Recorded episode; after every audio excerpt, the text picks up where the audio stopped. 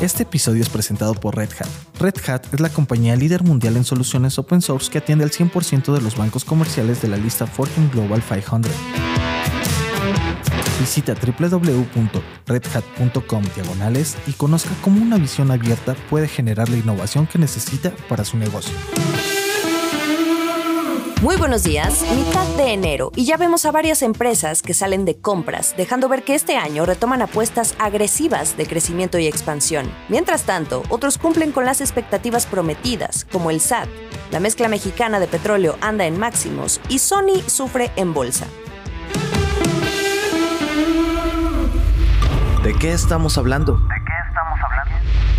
Ni el freno económico ni la pandemia están parando la recaudación de impuestos en México. El SAT, que en este sexenio está jugando un papel extremadamente fundamental para los ingresos del gobierno, alcanzó la meta de recaudación que tenía para 2021. A la medianoche del lunes conocimos de un reporte preliminar que los ingresos tributarios fueron de más de 3 billones de pesos al cierre de año. Y decimos la cumplió a penitas porque el crecimiento anual real fue de 1.1%. Dato importante que nos hace notarse en Yacen Flores, reportera de Economía y Gobierno para Bloomberg Línea, es que esta es la primera vez en lo que va del sexenio del presidente Andrés Manuel López Obrador que se logra la meta fijada en la ley de ingresos de la federación, es decir, lo que el gobierno estima recaudar para cierto año, en este caso 2021. Lo que fue 2019 y 2020, los primeros dos años de gobierno, la meta estuvo por debajo de lo planteado por el propio gobierno. ¿Y qué le está dejando más dinero a las arcas públicas? Hay claroscuros. El impuesto sobre la renta, el ISR, y el IEPS, que es el impuesto especial sobre producción y servicios, están dando menos. En el caso del IEPS, la principal razón viene del tema de los combustibles. Recordemos que el presidente, a toda costa, está aplicando estímulos fiscales a estos precios de la gasolina y diésel para mantenerlos lo más estables posible. Esta menor recaudación fue compensada por el IVA, el impuesto al valor agregado. Esto es lo que más dejó, por supuesto, también está la estrategia de fiscalización. El SAT, de Raquel Buenrostro, aún no termina con los grandes contribuyentes, las grandes empresas.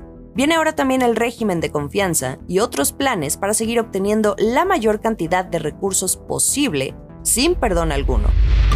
¿Quién anda de compras? La noticia del día la dio ayer Betterware de México. Todos conocemos esta empresa de artículos de venta directa que se obtienen mediante catálogo. Bueno, pues va con todo y por todo. Anunció que va a comprar las operaciones en México y Estados Unidos de Jafra, una marca de cosméticos también muy conocida, y lo hará por unos 255 millones de dólares. Jafra está controlada por un grupo alemán llamado Borbeck, pero con lo que se queda Betterware de México es con la operación en estos dos países. Y ahí está el detalle de qué es lo que busca Betterware. Es su boleto de entrada al mercado estadounidense. Y por supuesto, una forma de hacerse más fuerte en el sector de belleza y cuidado personal. También esto incluye estrategias para saltar del catálogo al e-commerce, en un momento en que la atención de los consumidores obviamente está en las compras en línea, como quien dice reinventarse o morir. Ojo porque estas dos empresas van a continuar siendo gestionadas de manera independiente por los equipos directivos que actualmente tienen, pero una ya pertenece a la otra.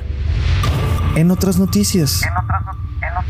Segunda adquisición que también está dando todo de qué hablar. Esta fue a nivel internacional y déjenme decirles, esta es la mayor compra en efectivo hecha por una empresa desde que inició la pandemia.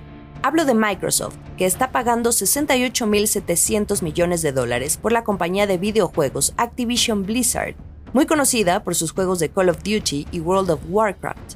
Se está creando una de las mayores fuerzas en esta industria.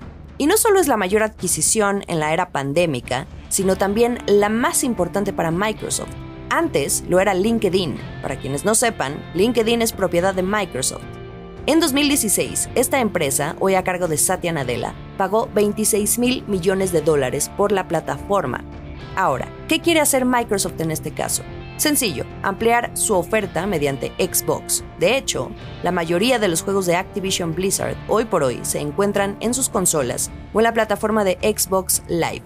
Un paso natural. Pero también busca fortalecerse ante un gran rival que es PlayStation, de Sony, Hoy la atención es ganar mercado mucho más allá de las consolas. El negocio está en la nube y en los aparatos móviles. Acciones y reacciones. ¿Y cómo tomó la noticia el rival de Microsoft en los videojuegos? Pues mal, las acciones de Sony, dueño de PlayStation, cayeron ayer hasta un 9.8% en Tokio, su mayor caída intradía desde marzo de 2020, cuando inició la pandemia. A los inversionistas no les gustó.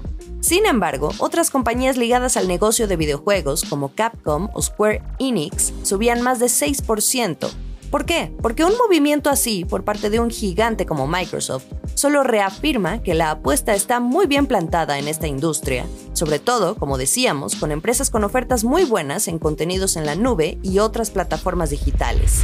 El último sorbo. Será muy intenso este último sorbo, pero había que comentar este dato. Ayer la mezcla mexicana de exportación superó los 80 dólares por barril de petróleo, esto resulta en un nivel no visto desde el 13 de octubre de 2014, hace 8 años. Este nivel lo alcanza tras subir un 2.3% desde el precio que reportó esta cotización el viernes 14 de enero. Los datos los estamos tomando de Pemex, pero también otros crudos de referencia, como el West Texas y el Brent, están cerrando con ganancias.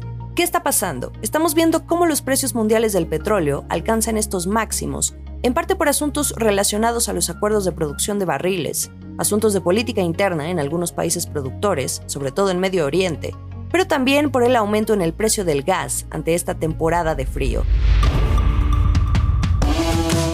Sigamos estas y más noticias de negocios hoy en bloomberglinea.com. Durante el día vamos a tener más información sobre estas compras estratégicas de Betterware y Microsoft pero también otros temas ahora que se viene la temporada de reportes anuales de las compañías más importantes en México y el mundo.